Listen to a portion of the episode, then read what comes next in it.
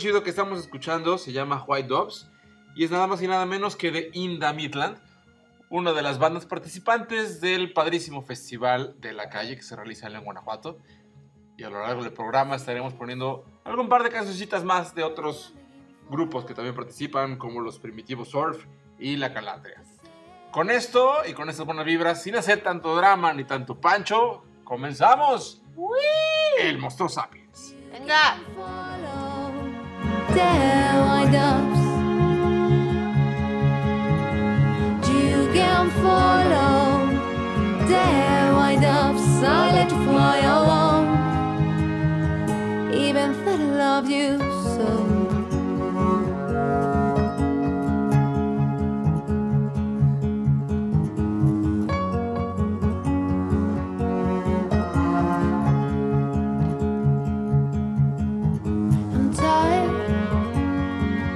of fighting all the time.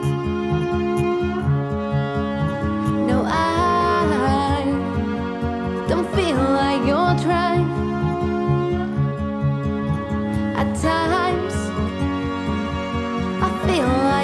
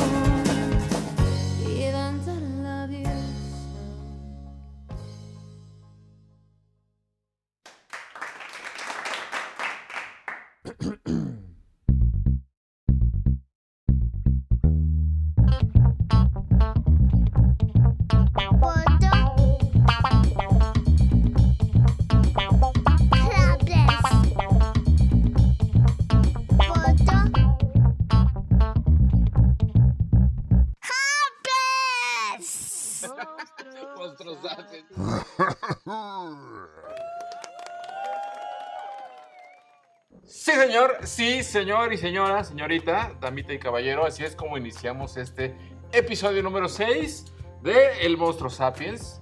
Ey, Por fin. uy, uy, uy. Enos aquí de vuelta en este formato de podcast grabado, editado. Ahora sí. Ahora sí, este episodio que le titulamos Dramas, dramitas y dramiones. Hidramiones. Vamos a hablar acerca de todos estos panchotes que, que nos armamos entre bolinas y gametoides. Oigan, sí quisiera retomar un poquito acerca de lo que pasó en nuestro conato de transmitir el episodio en vivo. En vivo. Y queríamos, teníamos muchísimas ganas de, hacer ese Muchísimo. experimento. Estábamos bien a gusto, pero. Estábamos a todísima madre, eh, ya listos para echar la chorcha. Vimos que la gente se empezaba a conectar, que estaba interactuando, poca madre, todo iba bien, hasta que el maldito internet nos jugó una, una muy mala pasada Sí, caray, pero bueno. y pues falló. La verdad es que este, Inforred vale su pura madre. no contraten a ese proveedor y más si viven acá por, lo- por la zona de Hichu. Este, por acá la verdad es que está para el perro la señal, entonces bueno, estamos pensando en que sí queremos hacer transmisiones en vivo en cuanto baje y lo permita este, la contingencia. La contingencia. Sí queremos hacer algunos episodios en vivo y ya nos estaremos, los estaremos haciendo desde la ciudad de León, Guanajuato. Ya tenemos ahí un gran amigo que nos va a hacer favor de prestarnos un pequeño, digamos, como estudio Sí, y va a haber sorpresitas, otras sorpresitas. Oh, sí, señor. Regalitos. Sí, señor, porque nos queremos poner más guapos. Vamos a dar unos regalitos. Pero sorpresa, sorpresa. Surprise, al rato ya les estaremos diciendo de qué se trata. Pero bueno, esto es el Monstruo Sapiens en su episodio, num- episodio, episodio número 6. Y pues bueno, hablando de dramas, dramitas y, dami- y dramiones. Ahorita les damos así porque los dramiones. Pues vamos a empezar a desglosar como siempre todos los episodios, bueno, de, que hablamos del tema es irnos primero a la raíz A del la asuntiano. raíz, Lo que es, a lo que le decimos lo- y lo que es en realidad. pues, en realidad. Eh, Pero vamos, mi querida licenciada en gastronomía de letras. Eh, ¿Qué es el drama? Pues mira, el drama tiene cuatro significados en los que se usa. Digamos que el primero es, o sea, el más simple es que significa hacer o actuar. Hacer o actuar. Actuar. Después tenemos otro que es el género literario con un final trágico. Eh, ahí, por ejemplo, podría ser el texto de Romeo y Julieta, Ok. que se desemboca en una tragedia, ¿no? Después tenemos la obra teatral con acción trágica, seria o conmovedora. Y por último, a lo que le damos como el uso común es cuando hacemos drama, es que le damos el carácter dramático a un suceso que no lo tiene. Le damos el carácter dramático a un suceso que no lo tiene. Así Ese es. sería el, el- digamos, como el término de la RAE, ¿no? Así es. Ok, muy bien. tiene esos cuatro significados. El drama. el drama. Bien. Ahora, ya que eh, mencionamos lo que, o sea, en cuanto a literatura y teatro, tenemos la dramaturgia, que es el, el- el arte de componer y representar historias en un escenario, que eh, puede ser en teatro, en danza, en un circo o en una ópera también se, se da, se puede representar. La dramaturgia surge eh, con los griegos hace muchos años, Sí, me imagino. Sí, sí, sí, claro. porque tenían la tradición antigua oral de ir de pueblo en pueblo, pues contando historias. En ese tiempo, pues eran escritos de, de Homero, de Sófocles, de Aristóteles, ¿no? De, cier- de ciertos este, personajes de esa época. Los compillas muy clavados con la Eh, escritura. Entonces, eh, iban de pueblo en pueblo contando verbalmente primero y después surge ya la representación de estas obras. Ok, muy bien. Entonces ahí tiene su origen la dramaturgia. La dramaturgia. Así es. ¿Qué más? ¿Qué más hablando de esto de- del- del drama y la dramaturgia? Pues ya, o sea, hablando, digamos seriamente, pues el drama tiene eh, tres géneros. Tiene, eh, se divide en la tragedia, en la comedia y el melodrama. Ok, ok, que me imagino que obviamente de pronto pueden montarse los tres, o sea, no es que uno esté independiente del otro. Sí, no, no están inde- independientes. Y eso lo vamos a ver más adelante en las, eh, estas representaciones melodramáticas. Muy bien, Y- así será. Ay, interesante, se pone chido, se pone chido. Sí, digo, y bueno, cada, cada subgénero del drama tiene como su, pues, su propio significado y etcétera, ¿no? Pero es como abordar mucho el tema. Pero el, el que también usamos muy comúnmente, que es el melodrama, pues también llegamos a decir melodramático, Ajá. es cuando ya es la exageración del drama, es decir, o sea, la exageración de la De exageración. la exageración es cierto, sí, porque el drama finalmente es, es la exacerbación de, estos, de esas emociones, ¿no? Sí, sí, de las emociones. Entonces, melodramático ya es así el más. Ay, hijo. Más. Ay, Por eso es la exageración de la exageración. Híjole, ¿cómo tendemos de pronto, no? A, a exagerar de lo exagerado, valga la redundancia. Así es. Sí, hay, hay momentos en los que se suele explotar de esa manera. Sí, o sea, creo que podemos explotar, más bien aquí la, la forma en cómo la manifestamos, esa explosión, ¿no? De, de llevar hasta pinche, hasta la orilla de nuestro histrionismo. Ay, no, de, ay, De casi merecernos el Oscar. Sí, claro, sí. Deberíamos de tener unos Oscaritos así cuando hagamos este tipo de, de, de dramas. Que bueno, sí hay que a- a puntualizar un poco que no nos vamos a clavar con tanto como con el género literario ahorita, sino también lo que queremos es Ajá. como abocarnos a que el drama es lo que coloqui- coloquialmente decimos que es hacer un pancho. Un pancho Me hiciste o un pancho, me hiciste un drama, me hiciste una escena, una escenita. Me hiciste una escenita. Pero a ver, por ejemplo, entonces, ¿por qué hacemos drama? ¿De dónde viene? ¿Cómo es esto? Pues creo que la mayoría hemos hecho alguna algún tipo de drama en nuestra vida Eh, evidentemente. y es una reacción totalmente normal de los seres humanos y ocurre porque muchas veces muchas veces cuando no sabemos cómo reaccionar Ok. cómo reaccionar ante, ante ciertas situaciones. Puede ser, eh, ya sea por, por ejemplo, las mujeres por las hormonas que nos traicionan o, o porque así es nuestra personalidad. O son momentos en los que las emociones nos traicionan y, y nos traicionan y sale al flote la señorita o el señor drama que llevamos dentro. Pero es totalmente normal en, en- en el ser humano, creo yo. Porque, bueno, los hombres no se quedan atrás tampoco. Sí, no, aquí no, no distingue. Porque no es, no es cuestión de género, sino de la inteligencia emocional, el carácter, la personalidad o circunstancias y otros factores. Claro.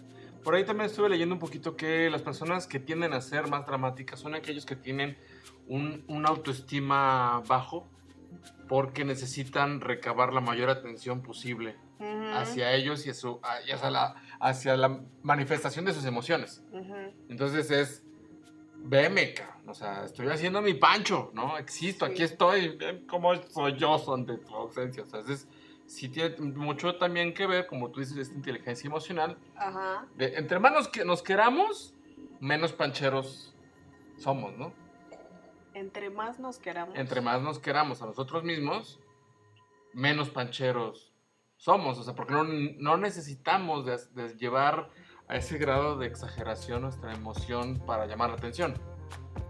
Sí, claro, pero como lo mencionaba hace ratito, pues, o sea, puede ser esta, esta falta de, de noción de que no sabemos cómo reaccionar. Por ejemplo, cuando somos pubertos, que sentimos que se nos cae el mundo cuando Mm. alguien nos corta, Ok, ok, ok. o ok. cuando somos niños que somos los, los, los berrinches, así, porque ellos no controlan las emociones. Pero, por ejemplo- Esa, esa es su exageración. Ok. Pero por ejemplo, ahí, ahí eh, es lo que estaríamos mencionando de, de las- del drama por etapas de la vida. ¿no? O sea, cuando estás, cuando eres bebé, cuando estás morrito, no tienes noción de lo que es el autoestima. Y haces un drama por otras circunstancias. Cuando estás puberto, ahí sí nues- nuestra autoestima está, pero pues, apabuleado. O sea, llámese porque nos salen Pues pinches bigotes de chino. baja, ¿no? Ajá, claro. Entonces, ya cuando tienes la noción, cuando ya pasas, por ejemplo, la adolescencia y estás en la etapa entre la madurez, ahí sí ya tienes, yo creo que noción de lo que es quererte, respetarte, dignificarte y no hacer estos, estos Sí, o sea, tienes más conciencia y tienes más inteligencia emocional. inteligencia emocional. Pero hablábamos precisamente de las etapas, ¿no? De- del drama por etapas de la vida. Y probablemente el primer drama de nuestra vida que hagamos sea el berrinche. ¿no? O sea, Sí, porque básicamente el berrinche, eh, los primeros berrinches en los niños, a lo que le decimos los terribles dos, dos, tres y quién sabe hasta cuándo, pero Ah. es esta, esta llamada de atención de que no saben ciertamente sus necesidades eh, y no saben hablar y pues tienen que pues llamar, cautivar la, la atención de los papás, pues así de sí. quiero esto o no quiero esto. Pero por ejemplo, ahí más bien nosotros somos los que catalogamos de drama. Pero en realidad el berrinche es, es una, es una expre- expresión no lingüística o no verbal del niño. Del niño de no saber cómo expresarse y querer algo, ¿no? Que sí. O sea, más bien nosotros le, le ponemos como, como drama el hecho de que, ay, mira nomás qué drama me estás haciendo aquí en el súper. Bueno, es que en cuanto a significado es, es drama. Porque es una exageración. Sí, pero el niño no lo sabe. Ah, no, eso sí. ¿No? Sí, pero ni modo, se aguanta. es un dramático. Chiviño, escuincle dramático. Y de ahí, por ejemplo, si nos vamos por, por- por etapas de la vida, ¿qué será que nos, que nos vayamos casi, casi, o sea, hasta la prepubertad, cuando empezamos ahora a tener estos episodios dramáticos?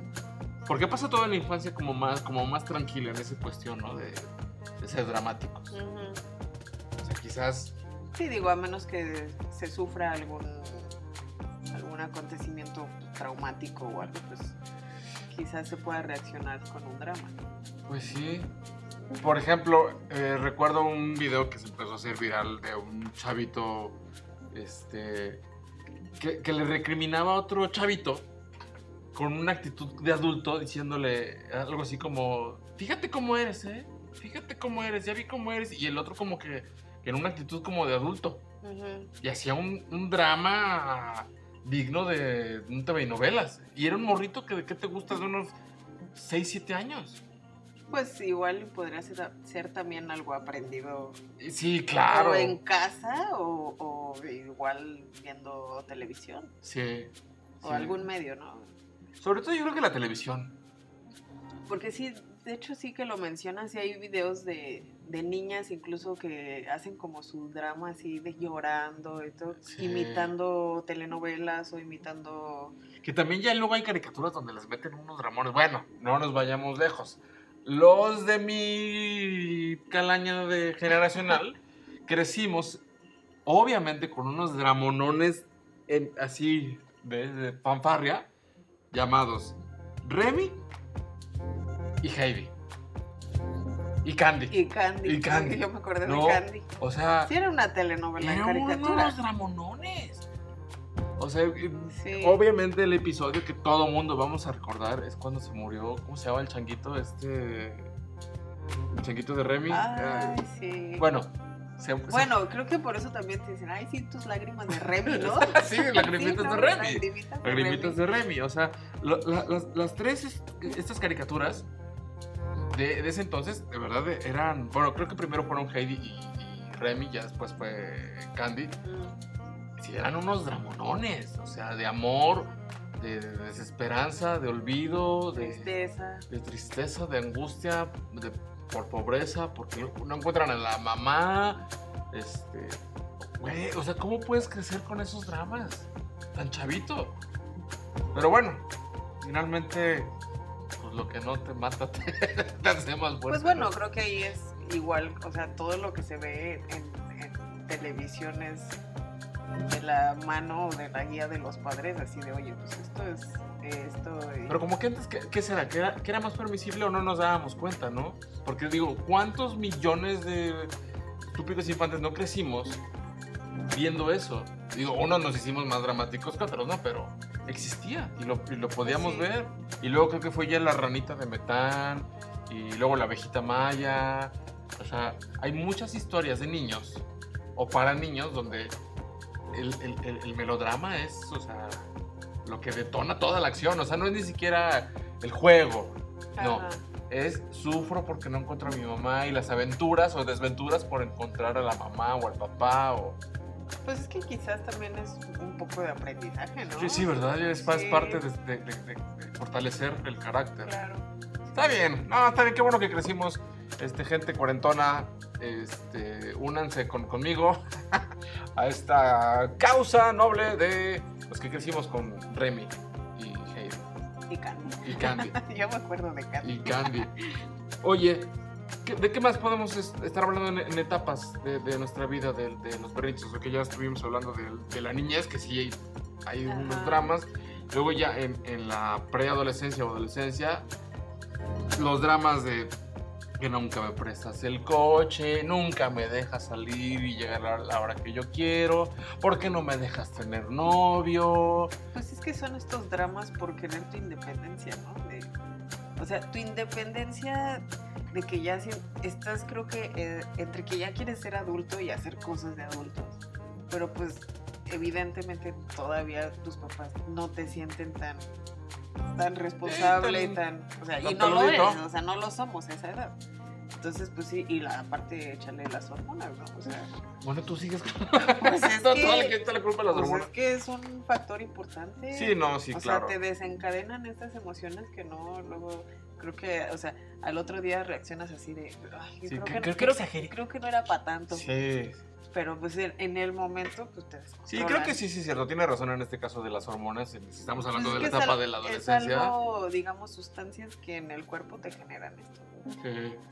Pero eh, sí, creo que conforme uno va creciendo se va, se va acumulando el nivel de dramatismo. ¿no? O sea, por ejemplo, si tú creciste siendo, este, viendo drama, si juntas cuando llegas a la adolescencia y sigues viviendo situ- situaciones de drama más las hormonas, güey, ahí te encargo. O sea, sí es de... Y el Oscar va para el niño de 14 años. O sea, sí, sí se avientan unos buenos panchos. Pues sí, sí hay, hay momentos. No, Momentos épicos. sí, yo, yo recuerdo, por ejemplo, el típico de... Es que nunca me dejas llegar, llegar más tarde.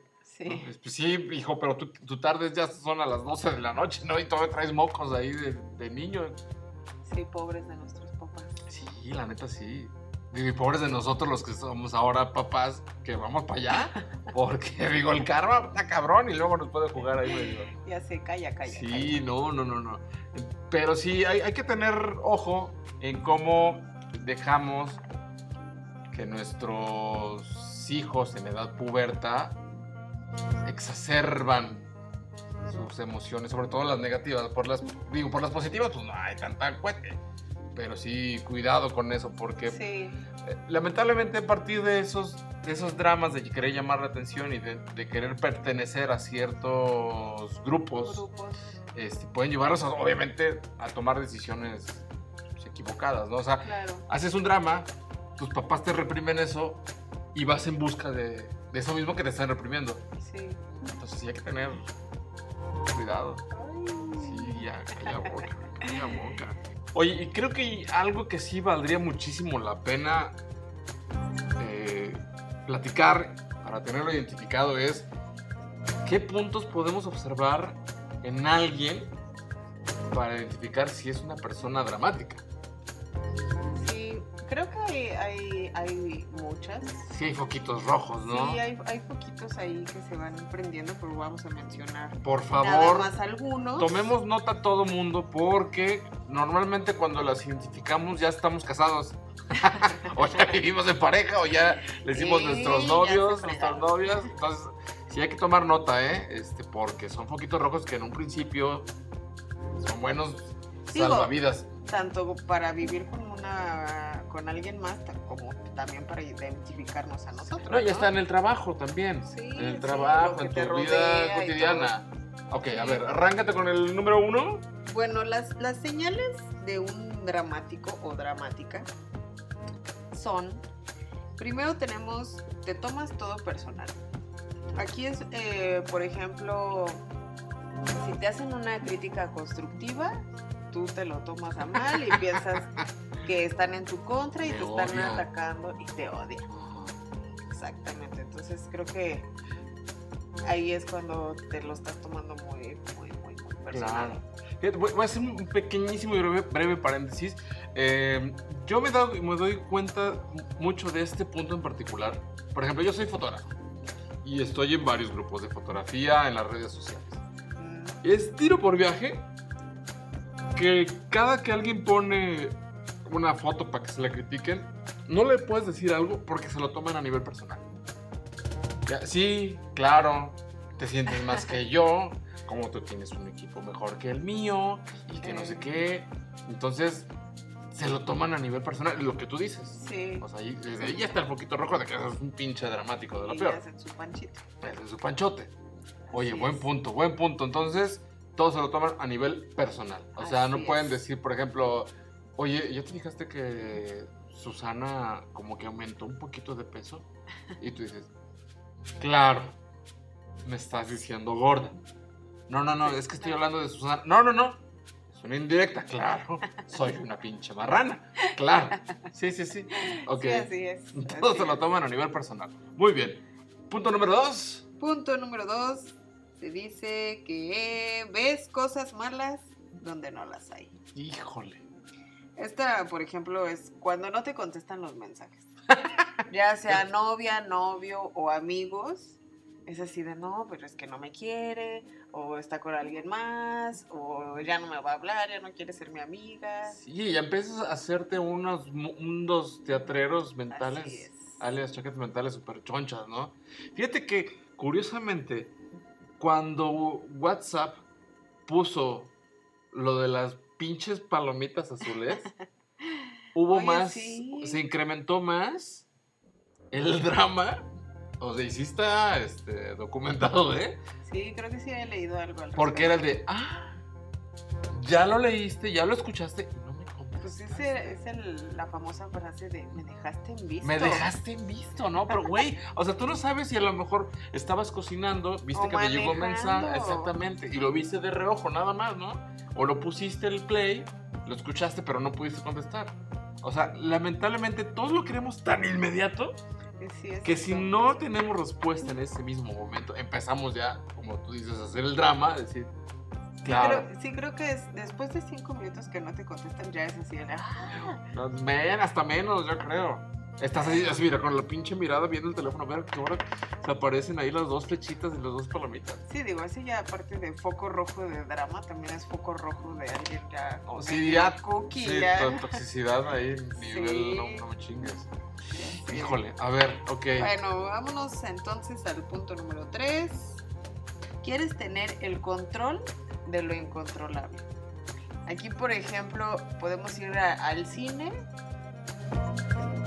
y si hay tráfico y no llegamos a tiempo, ya te estoy echando la culpa así de, ah, pero te hubieras ido por otro lado, porque no me hiciste caso y ya no voy a ver el principio de la película, ya me arruinaste el día, etc. Híjole, tengo, tengo que confesarme que yo como buen amante del cine, sí soy bien piqui con esas cosas. Sí, tengo que confesarlo. Aparte eres súper puntual. Sí, tengo que confesar. Ah, bueno, aparte soy súper puntual para todo. O sea, eh, y más siendo fotógrafo, pues mi puntualidad la tuve que disciplinar bien choncha. Pero hablando de lo de cine, yo sí soy de los que quiere estar al pero principito de todo. Me super zurra llegar hasta cuando ya están los, los avances. No, bueno, pero aquí hablamos de que es, es un factor incontrolable el tráfico. O sea, ahí, bueno, si, si te molestas o te enojas porque pues hay tráfico, hubo un choque o se incendió no sé qué, ahí pues eres como No, que... para que se puedes, incendia. puedes ser un poco más mesurable así de, bueno, pues ya vamos a la siguiente función o, o no sé. Sí, sí, sí, claro. Pero, o sea, ya es el drama cuando así de, no, no, ya no llegué, no, ya, y esta, te pones a llorar o no sé. Oye, y pasas al lado del accidentado por tu pinche culpa. ¿Por qué te accidentas, cabrón? Yo no llegué a ver mi película Titanic. Ándale, así, así, marito. Changos. Ese es el drama. Sí, dramonón. Dramo, dramomión. Así, ah, pues es el drama. El dramión. Bueno, vámonos al punto número Tres. 4. Cuatro. Ya, vamos en el 4. Sí, 4. Sientes que el mundo conspira en tu contra. Hijo de Dios, sí. Tiro por viaje. Ese es cuando tenemos un día malo, que podemos decir simplemente, ah, pues ya tuve un día malo y ya tan tan, vuelta a la página, pero no, empiezas, o sea, si sales y empieza a llover así de, ay no mames, ya está lloviendo, ay no, ya pisé la caca del perro, no, ya se me rompió el tacón, ay no, ya se me ponchó la llanta, no, ya el universo conspira contra mí. Pero sí hay días conspiratorios, ¿no? De pronto, o sea, de, eso de que te paras y te ves un grano en la cara. ¿No? Y, dices, ay, bueno, o sea, ahorita me lo reviento y se me quita ya, ¿no? Y te lo revientes y se te hace triple de grande. Y pues vas y te dicen, llegas a la oficina y te dicen, oye, es la foto laboral. Y dices, no manches, o sea, ¿qué pedo con este pinche día? O sea, sí hay días así Sí, conspiratorios. sí hay de- días malos. Yo creo que más bien es el cómo reaccionas a esos Eso días malos. es, o sea, es lo que digo. Al final del día puedes decir, ay, no, si ya que se acabe, ya que siga el que mañana doy vuelta a la página, mañana me voy a ir súper bien, ya. Pero no, o sea, si al final del día te tiras al drama y así pones música triste, así de no, porque no, y me fue súper mal, y no, ya no sirvo, soy un fracasado. Claro.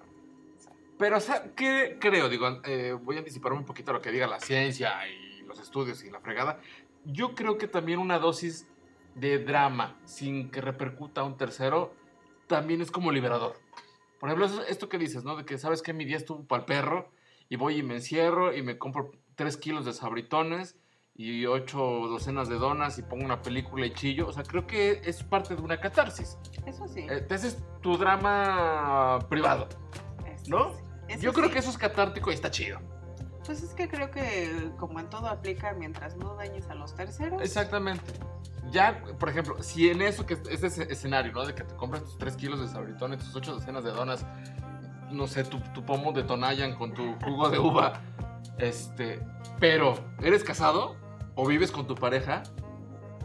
Ahí sí ya está, cabrón, o sea, ahí ese drama ya...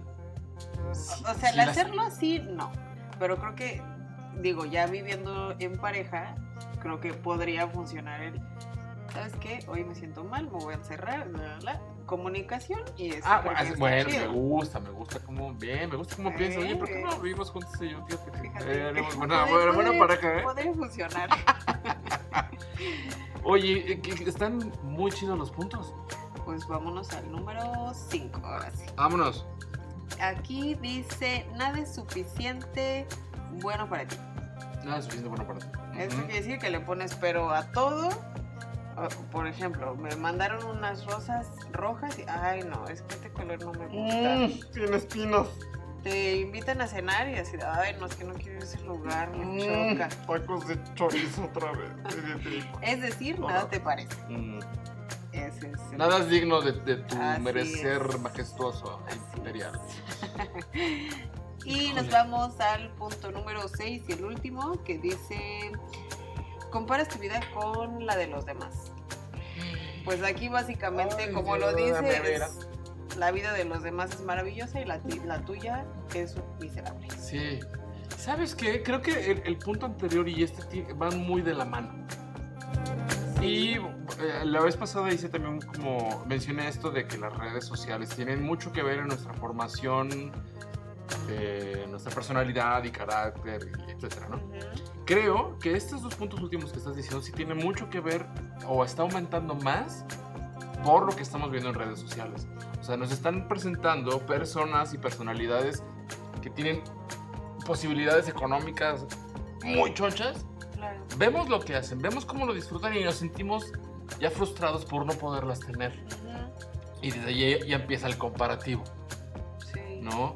Ya empieza eh, eh, otra vez a, ahí a soslayar nuestro autoestima y a, a sentirnos menos.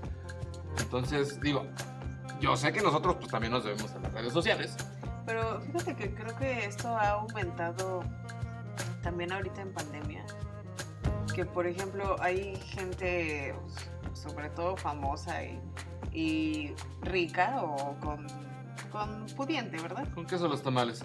Que pues, o sea, suben sus videos de cómo están pasando la vida encerrados. Ah, sí, O güey. sea, y, y dices, no manches, y nosotros acá. Me escucha, como diría.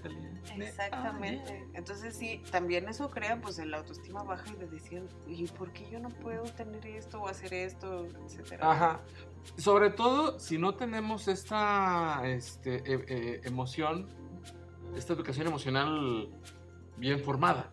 Sí. ¿no? Por ejemplo, pues uno que ya está más curtidón, ¿no? Que ya está pobre desde mucho tiempo, pues sí los ves y dices, "Ah, ¿no? Pues qué chido por la Talía, ¿no? O qué chido por la Paulina que se, se graba bien coca, ¿no? Toda drogada y cantando, este, y no pasa nada. Pero ¿cuántos millones de personas no hay quienes ven estos tipos de videos o porque está súper buenísima la morra o está súper tronado el morro o tienen unos carrazos, tienen unas casotas o están en, Sí. están pasando la cuarentena en Maui, ¿no? O en, o en Cipolite. Y tú dices, güey, o sea, yo estoy aquí encerrado en un departamento de 3x3, güey, o sea, con tres perros, dos pericos y cuatro piojos. Entonces, sí ha, ha habido un aumento de... Sobre todo por estos dos puntos que acabas de Claro, mencionar. sí. Entonces, sí hay que tener mucho cuidado con estos puntos para det- detectar a los entes dramáticos. Dramas. Porque puede estar muy cerca de ti. Abusado, abusado con ese punto. Bueno, y algo que mencionábamos también al principio era acerca de cómo fuimos creciendo gracias a programas televisivos, Así es. ¿no? Y a, a estos dramonones. Pero sí hay que enfatizar que en realidad esos son melodramas. Que el melodrama, bueno, pues ya como mencionaste que era una obra literaria o teatral o cinematográfica, donde los sucesos dramáticos o violentos se utilizan para exaltar los sentimientos, pero de una forma muy exagerada. La exageración de la exageración. La exageración de la exageración. Entonces eso es un melodrama, muchos crecimos con los melodramas y mucha de nuestra cultura latinoamericana creció y se desarrolló y se sigue desarrollando a través de los melodramas en cuentito, Sí, en telenovela y en película, Así es. ¿no? Entonces es un tema bien interesante, súper interesante, tan interesante y tan lucrativo que pues el mismo eh, dueño de Televisa, eh, Tigre, en Ajá. ese entonces, en los años 60, 70, él fue el que dijo que pues que le, le gustaba sacar productos para gente idiota. Sí, ¿No? lo recuerdo. Entonces, pues en- entre más melodrama tú puedas entregarle, pues más tienes a la gente de, de- de bajo nivel eh, socioeconómico, pues metidísima en, en- en ver los problemas de los otros para que se distraigan Sí, de cautiva, los- cautiva. de, de- de los, de los suyos, ¿no? Entonces, fíjate que es bien interesante este fenómeno del melodrama porque eh, resulta ser que por ahí de los 60 en México, en el país de México, eh, se movía una literatura que se llamaba Lágrimas y Risas y Amor, que no eran otra cosa más que cuentitos. Ajá. ¿no? Este, con, con una carga melodramática súper choncha. Pero tuvieron tal relevancia que fíjate que, que duraron del, del 62 hasta 1995. No, pues un O sea, como una- un ratotote. Entonces, Sí. en realidad era, una, era una revistita de historietas románticas mexicana.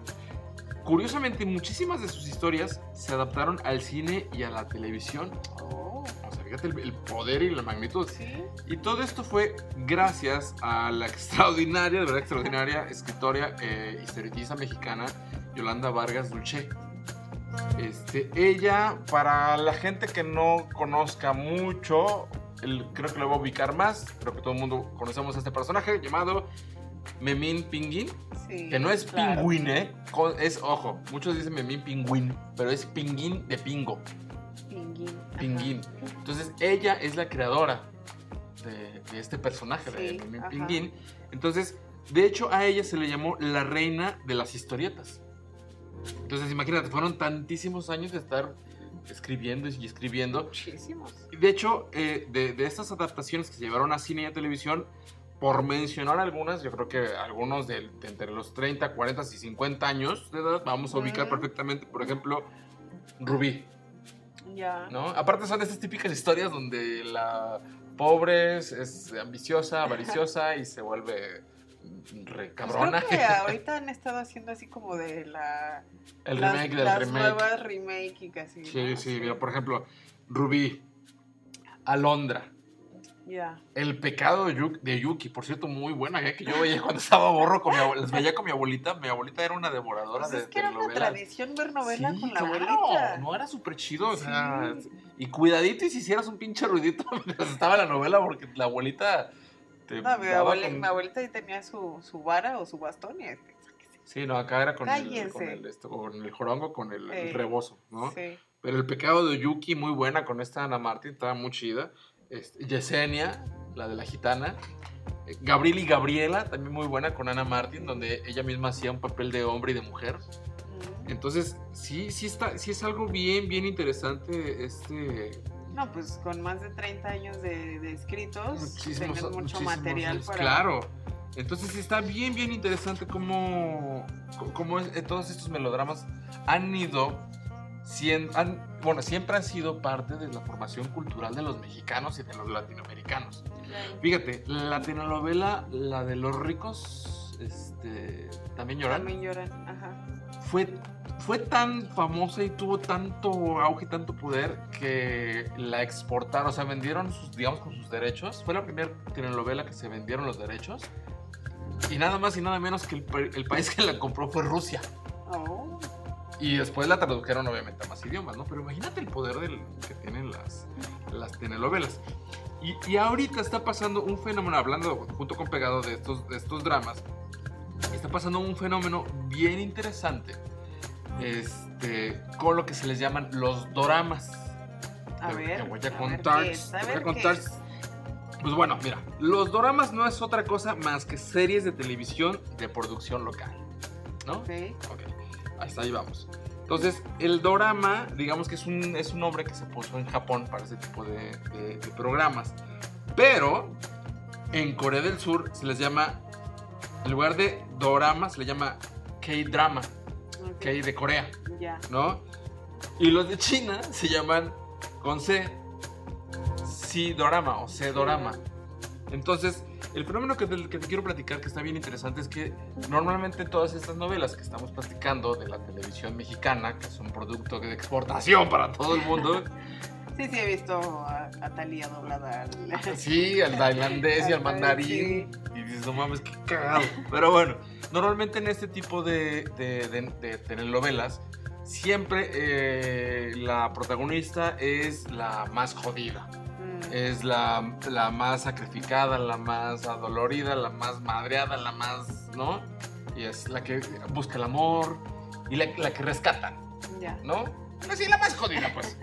Pero curiosamente, en, en estos, en estos K-drama, que son de Corea del Sur, está muy interesante porque hay algunos títulos muy interesantes donde las protagonistas, para empezar, las son, son protagonistas, tienen un, un nivel, digamos, como de, de- de empoderamiento interesante. Ya. En el sen- o sea, interesante en el sentido de que no es la típica novela sufrida. Entonces, a las personas que les gustan ver cosas alternativas y si les gusta ver como novelas y quieren darle como un girito para que no vean las mismas israelitas que pasan en TV Azteca, este, hay algún par de títulos ahí muy interesantes por mencionar así rapidísimo este, de esas producciones que por ejemplo eh, hay una que se llama eh, Doctores que es, haz de cuenta, eh, Grey's Anatomy, O sea, mi telenovela. tu telenovela de las de Grey's Anatomy, pero en versión coreana. Coreana. O sea, esa ok. es una neurocirujana que es, ya sabes, es una piolotota y pues, casos médicos, ¿no? Eso, está, eso chido.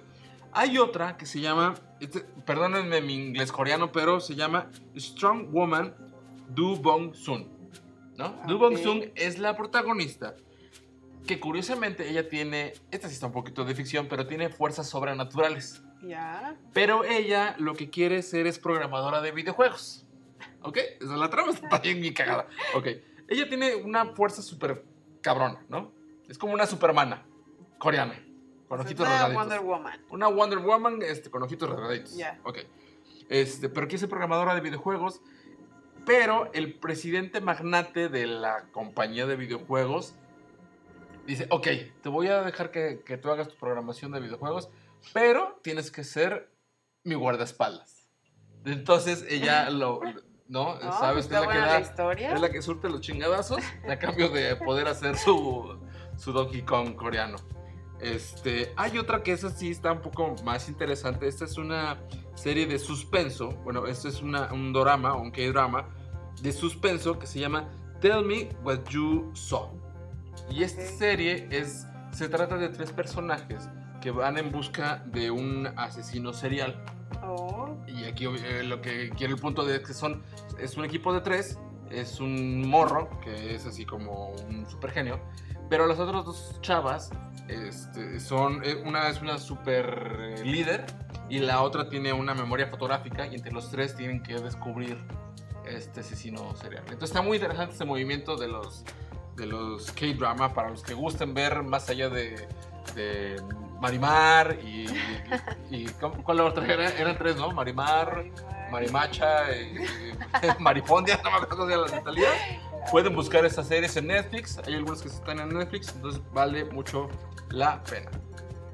Oye, fíjate que sí me gustaría que mencionáramos el punto, bueno, obviamente estamos hablando de, ya hablamos del drama televisivo, eh, me gustaría comentar el punto de este, de este episodio muy peculiar llamado eh, Gloomy Sunday. A ver. que voy a empezar diciendo que eh, ha sido catalogada como la, la canción del suicida. Ya. Te voy a contar por qué. A ver, dime. Fíjate que Gloomy Sunday es una, es una canción que fue escrita por un pianista y compositor húngaro eh, llamado Rezo Ceres. Eh, fue escrita en 1933. Eh, entonces, eh, él, escribió esta canción cuando la compuso, letra y música.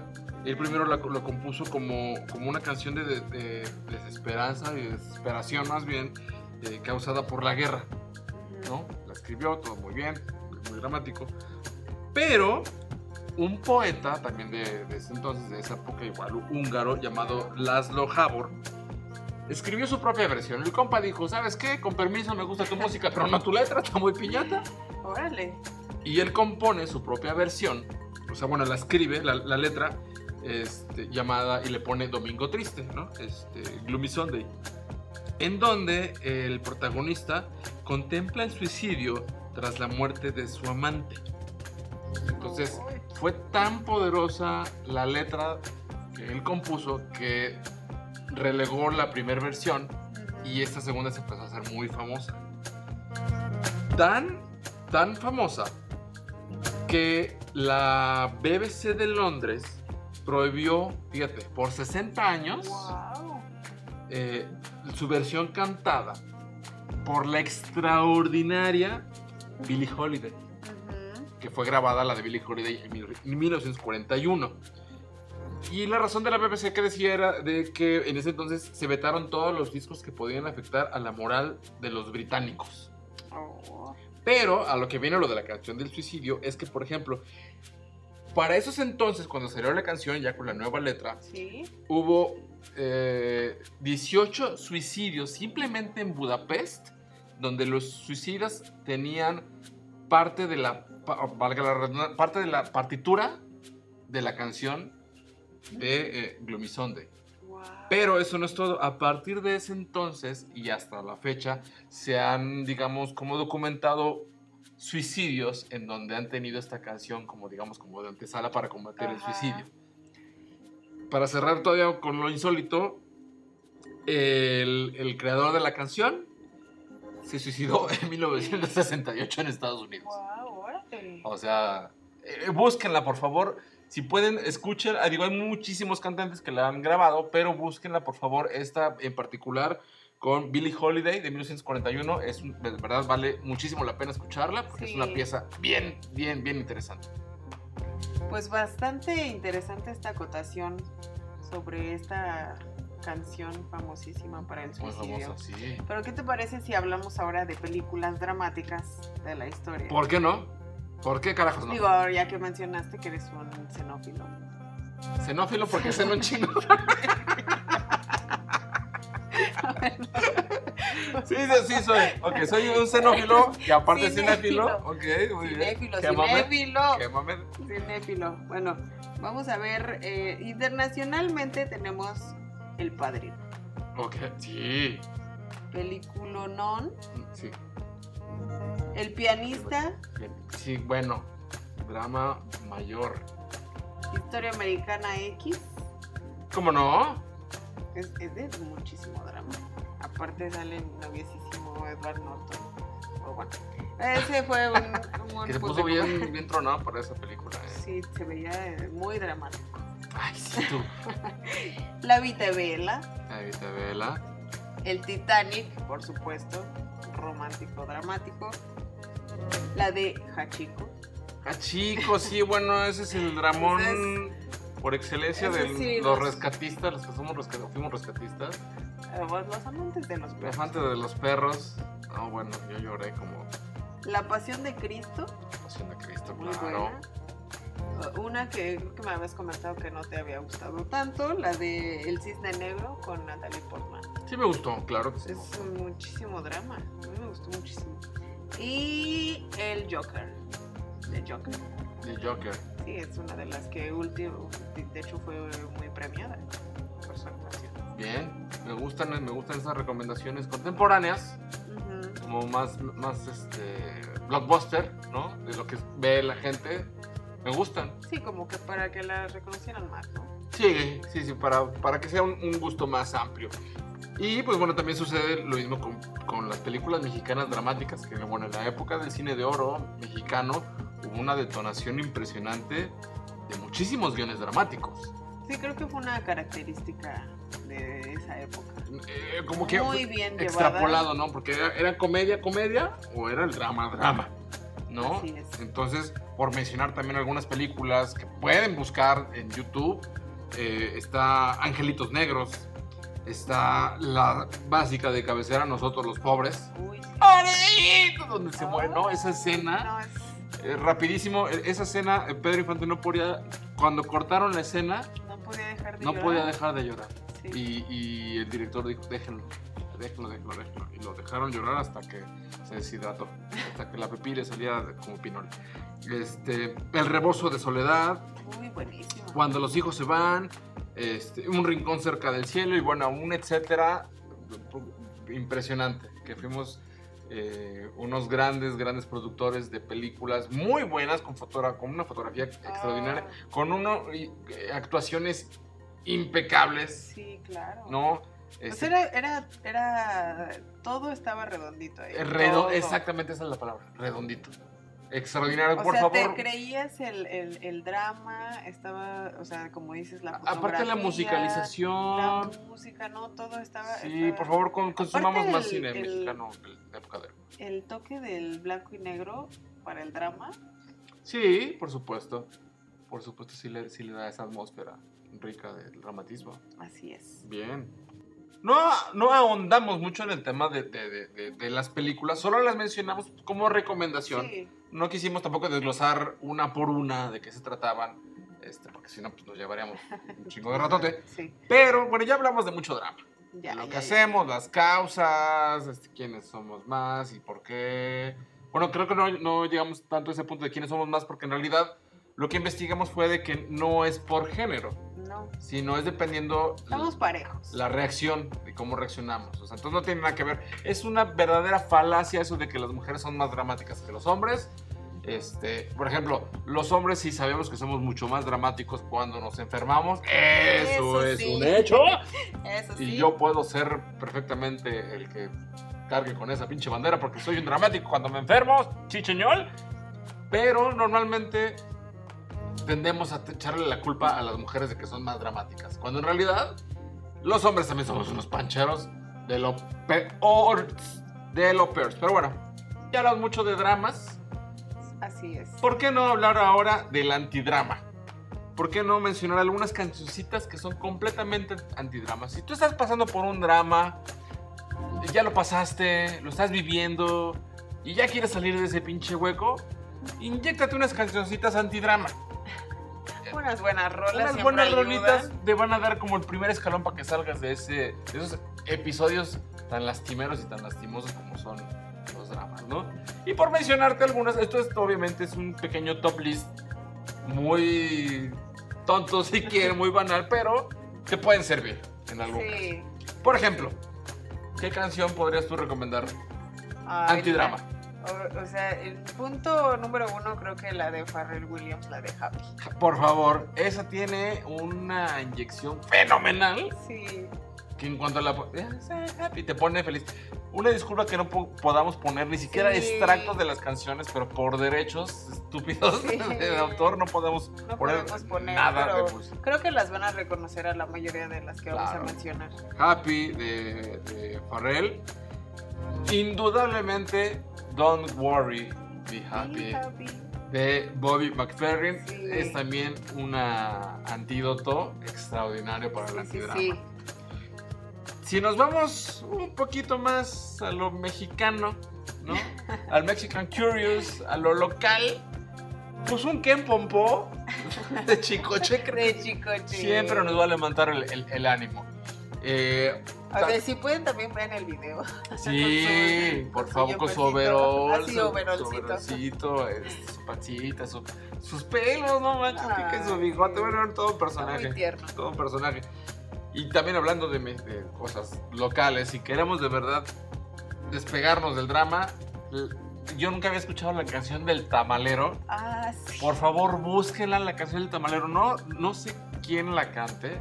Es una canción como de banda, Sí se oye más. como de, como de banda, donde hablan a- acerca de un tamalero que vende chicles y chocolates y cigarros y cuánta madre él tiene en su puestito, pues está extraordinario. Te pone de muy, de muy buen ánimo. Este. Y bueno, podemos seguir así con un sinfín. Sí. Y sinfín y sinfín de Digo, creo canciones. que ya también cada quien tiene como su roleta de, Sí, de cabecera. su gusto de género y Claro, Sí, sí. porque de igual puedo mencionar un, un I'm Too Sexy de Right Said Fred, de I'm Too Sexy for My Love. eh, Eh, podemos hablar de un Me Siento Vivo, de, de Fobia. Obi. Si estamos ya en, en plan de, de- quiero el estupidismo para salir de esto, pónganse, busquen por favor Happy Happy Joy Joy Ay, sí. de, que, que sale en, en Ren y Stimpy. Bueno, no saben la alegría que les va a dar mover el trasero Sí. al ritmo del Happy Happy Joy Joy. Vamos a salir ya un poco del drama y vamos a escuchar el siguiente audio que tenemos por aquí. Hola, ¿qué tal? Amigos de Monstro Sapiens, los saluda Jonathan de Vars, director del Festival de la Calle. Quiero saludar a mi amigo Lolo y a Shinji. Muchísimas gracias por invitarme a este espacio y quiero invitar a todo su auditorio a que escuchen este maravilloso podcast que les tenemos preparado. Saludos, nos vemos pronto. Ese saludo que acabamos de escuchar es de nuestro querido carnalito Jonathan de Vars, quien es nada más y nada menos que el director del Festival de la Calle de León, Guanajuato. Bueno, es bueno preguntar, ¿y qué, qué carajos es el Festival de la Calle? Y es una iniciativa ciudadana súper, súper chida y bonita donde eh, el chiste es llevar el arte a las zonas más rezagadas y marginales de la ciudad de León, de la zona conurbada. Entonces está muy, muy fregona la, la iniciativa. Es desde el- em- empezaron en el 2014 y habían estado año con año presentando teatro, teatro infantil, teatro guiñol, este, mucha música, eh, algunos talleres en zonas pues, de verdad muy, muy, muy marginadas. Lamentablemente, maldito COVID, pues Sí. bueno, hizo de las suyas.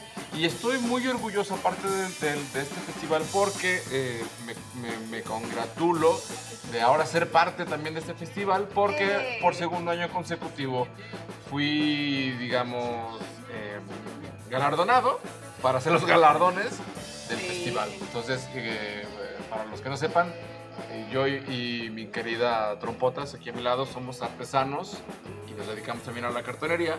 Y pues bueno, nos encargaron por segunda ocasión hacer los premios para el evento. Pero bueno, vamos a escuchar a nuestro querido Jonathan.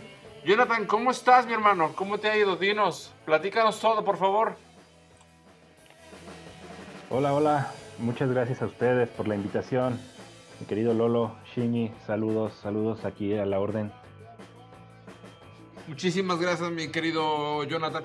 Oye, fue un año muy, muy complejo, obviamente, para todo el mundo.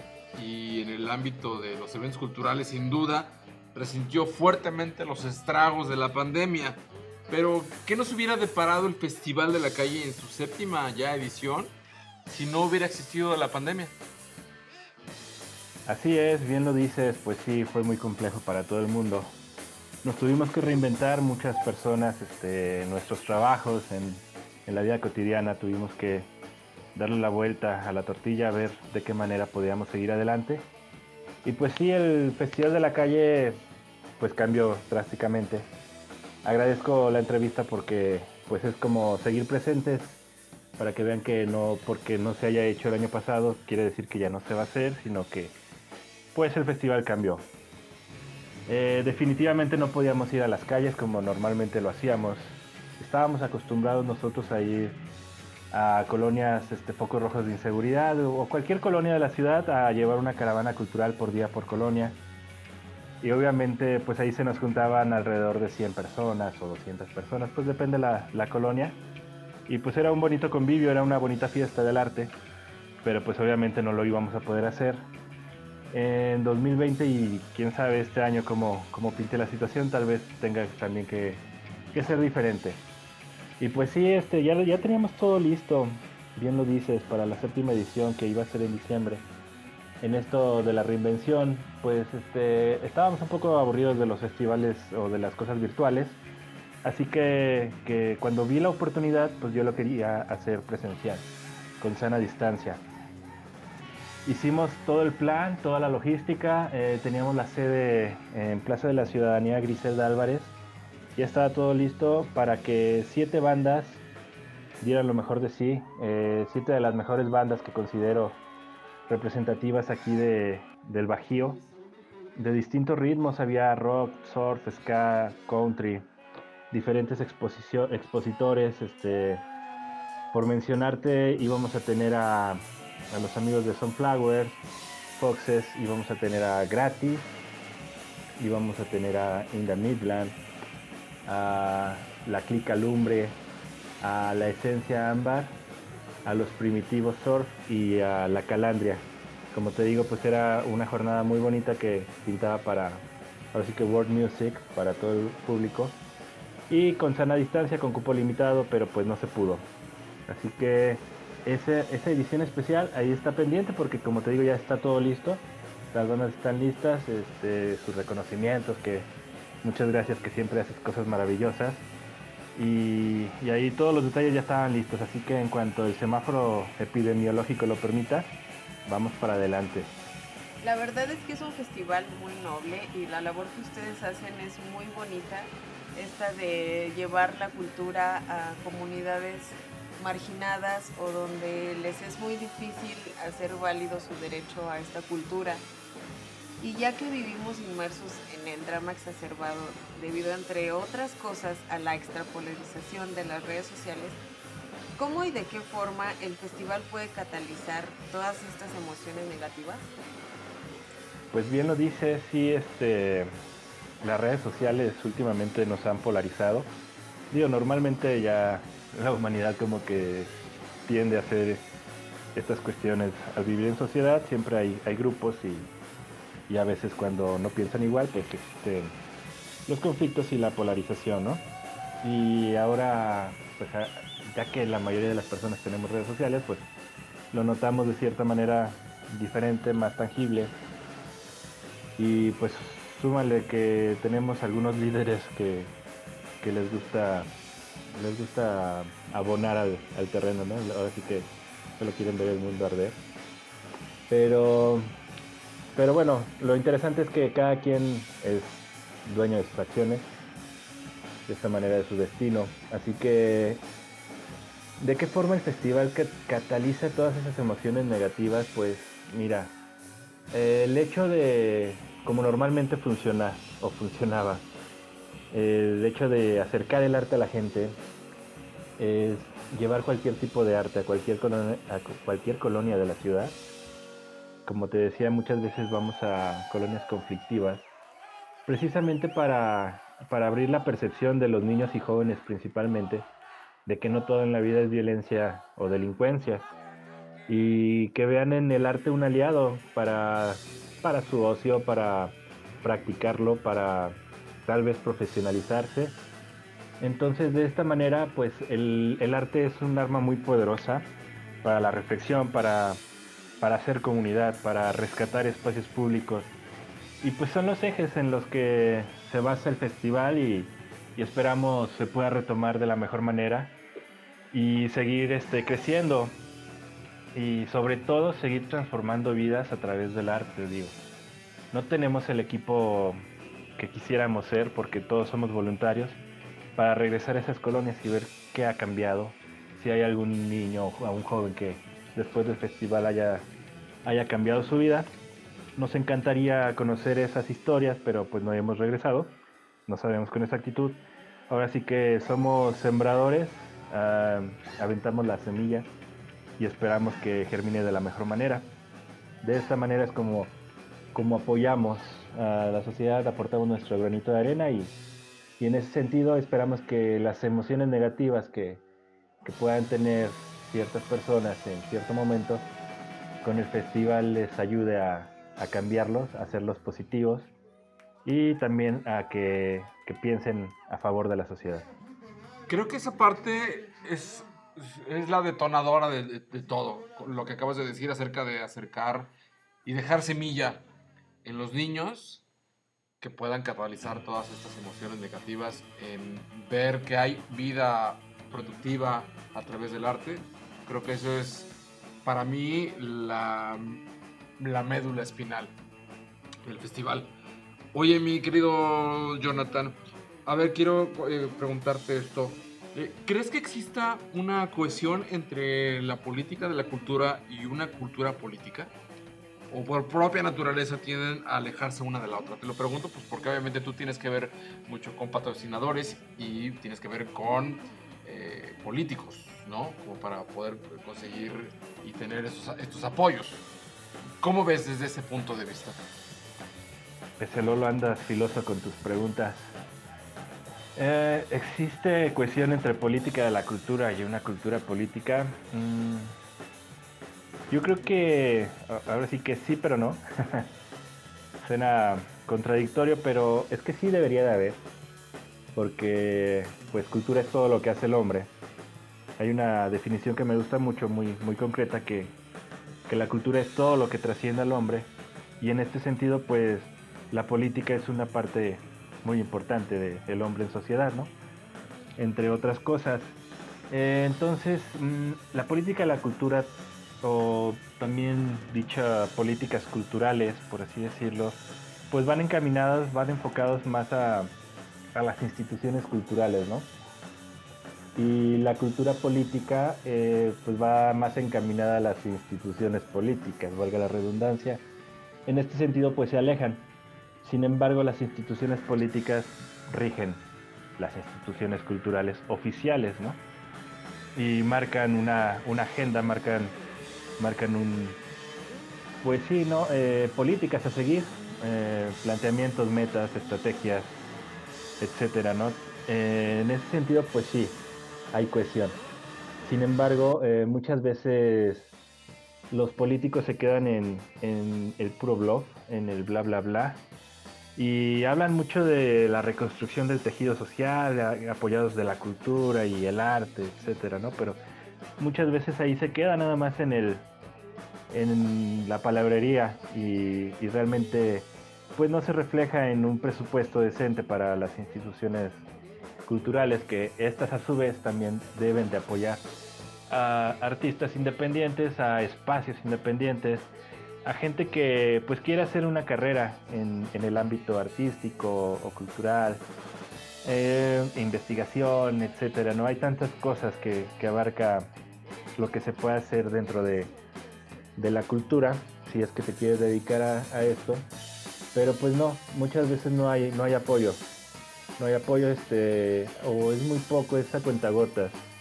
En mi experiencia personal con el festival, híjole, cada vez es, es muy difícil hacerlo. Como te digo, todos somos voluntarios, tanto organizadores como artistas. Y si bien tenemos la mejor eh, voluntad y ganas, pues yo tengo que tocar muchas puertas y muchas veces muchas de esas puertas o no abren o simplemente pues dicen ahorita no joven. Y pues debo de ser muy terco y muy perseverante. Y si bien logro el apoyo del Instituto Cultural de León, por ejemplo, que siempre cada año nos ha ayudado bastante, ah, en ocasiones desarrollo social, en muy pocas ocasiones Comude, en muy pocas ocasiones el Instituto de la Juventud, eh, muy pocas ocasiones educación por ahí, este, pues veo que, que, que se requiere y quién nos puede ayudar ¿no? en este sentido. Algunos diputados, yo siempre pido apoyo económico a los diputados y la inmensa mayoría no nos pela. Entonces, este, por ahí, este, sí hay un diputado que como que sí capta muy bien el mensaje del festival, que es el diputado Rolando Alcántara. Saludos. eh, y por ahí de repente alguno que otro, ¿no? Nos dan ahí, este, pues un poquito de, de lo que se puede y, y con eso logramos el, el festival poco a poco. Y pues en este sentido, pues es una cuestión de perseverancia, de no quitar el dedo del renglón. Espero que la nueva administración que vaya a entrar en próximos meses entienda la importancia de proyectos como el mío y como muchos otros y nos echen la mano de la mejor manera. Híjole, pues es que siempre hablar de política es un drama. Creo que una buena política siempre debe ir de la mano de, de la cultura y que la cultura no debería de, de rogar por, por subsistir por seguir en el camino. Pero bueno, sin tanto pancho ni drama, ¿hacia dónde apunta el guarache del festival a mediano y largo plazo? ¿Hasta dónde lo quieres llevar? ¿Hasta dónde te gustaría llegar con él? Pues sí, ahora sí que, mira, eh, lo que menos nos gusta es hacer drama. Eh, nos hemos topado con, como te digo, con, con muchas trabas desde un principio. Sin embargo, pues hemos eh, salido adelante, hemos seguido en pie de lucha. Eh, quiero agradecer bastante a mi equipo de trabajo, a mis colaboradores que, que año con año eh, han estado. Eh, hemos sido distintas las personas que, que han estado. Obviamente, pues al ser voluntarios es muy difícil que un, equipo de trabajo sea el mismo durante seis años. Ha cambiado, ha sido difícil y afortunadamente pues siempre he tenido por ahí un, un brazo derecho que, que me ayuda a seguir adelante, a dar lo mejor de mí y, seguir con este sueño, ¿no? De, de hacer el festival sustentable, de hacerlo sostenible económicamente, de que sea redituable tanto para organizadores como para artistas y obviamente pues seguir, seguir aportando algo positivo a la sociedad, seguir impulsando esto que el arte es un transformador de vidas. El arte, al igual que el deporte, pues son unas cosas muy positivas para los niños y para los jóvenes, para que se distraigan, para que vean que, que pues no todo en la vida está tan, tan mal, ¿no? Eh, como te digo, esa es la, finalidad del, festival, transformar vidas a través del arte. Pero pues sí, vienen las, las otras metas que es seguir creciendo, hacerlo sus- sustentable, replicarlo en otras ciudades me encantaría, pero pues obviamente es una cuestión de, meterse de lleno de, dirigir todas mis energías para eso. Por el momento pues divido mis energías en, mi trabajo que me da de comer y, y, pues este otro trabajo que, que es un plus para tal vez para para autorrealizarme y para apoyar a la sociedad en este, en este mismo camino. Eh, el festival a mediano plazo esperamos que se consolide, que, sea, que sea muy importante para la ciudad, que tengamos todos los apoyos necesarios para hacerlo crecer, llegar a más colonias. Y a largo plazo pues igual ser, ser uno de los festivales más importantes de la región que se pueda replicar, que, que vean las autoridades este, de todos los niveles que, que este modelo se puede replicar fácilmente, que, que tengamos el apoyo, que ahora sí que, que hagamos franquicias o, o cualquier modelo de réplica. Eso esperamos eh, y también esperamos que nos sigan apoyando todos los que nos han apoyado y poderles retribuir de alguna forma. Hijo, mano, pues sí, la verdad es que sí es una labor sumamente ardua, titánica, la que tienes, la que tienen como, como equipo y de verdad deseamos de todísimo corazón que mucha más banda se sume al proyecto, que se suba al tren de, de la cultura, llegar a todos los rincones posibles de esta, de esta ciudad y de muchas otras más. Te deseamos de verdad lo mejor para el festival, ojalá y se logre ya pronto esta séptima edición. Sí. Muchísimas gracias, mi querido Jonathan. Un abrazo muy, muy grande y esperamos vernos muy prontito. ¿Sale? No hagas mucho drama y sigue haciendo lo mejor que sabes hacer, que es emanar para toda gente y para todos los rincones mucha energía, Mucha cultura. mucha cultura y mucha buena vida. Un abrazo, mi hermano. Cuéntanos mucho. No, hombre, muchísimas gracias a ustedes por abrir este espacio y, y hacer que el festival siga presente, que, que vean que no estamos dormidos, que no estamos de vacaciones, simplemente estamos esperando el tiempo adecuado para hacer la edición especial y sobre todo seguir trabajando y, regresar en diciembre. Esperamos que, pues de la mejor manera que se pueda. Solamente para finalizar, pues quiero que sus seguidores nos hagan el enorme favor de seguirnos en las redes sociales. Estamos en, en Facebook, en Instagram, como Festival de la Calle, todo junto así nos pueden buscar, Festival de la Calle. Y en Twitter estamos como arroba fest-de la calle. Un saludo enorme, un abrazo. Muchísimas gracias por el espacio. Lolo, Shinji. Abrazote y esperemos vernos pronto. Pues ahí lo tienen, esa fue la entrevista con Jonathan de Bars, el director de este extraordinario y padrísimo y nobilísimo festival de la calle, llevado a cabo en Guanajuato. Ojalá y se pueda hacer este esta año. séptima, séptima eh, edición. Señoras, señores, monstras y monstruos, esto fue el episodio del día de hoy. Dramas, dramitas y dramiones. Esperamos que les haya gustado mucho.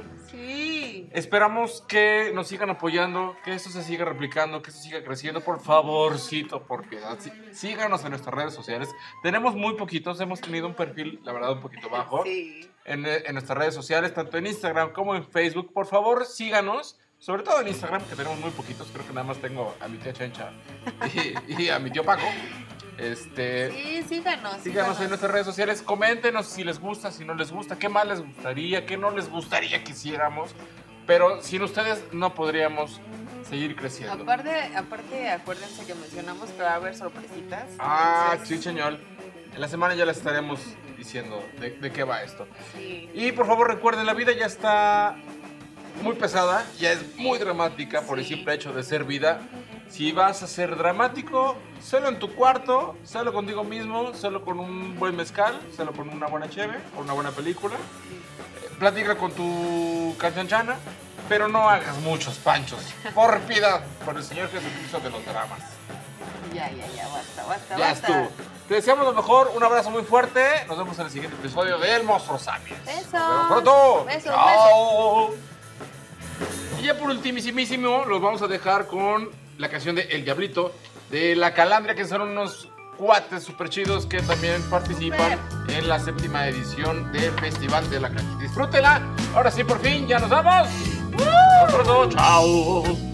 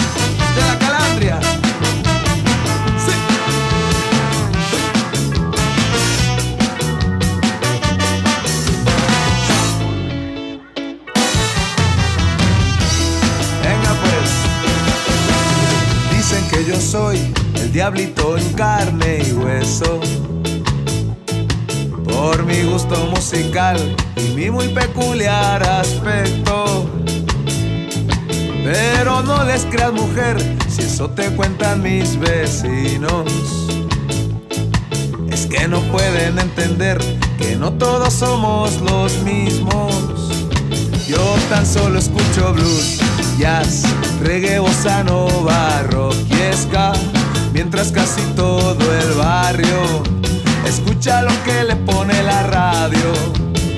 Yo tan solo escucho blues, jazz, reggae, bossa nova, rock mientras casi todo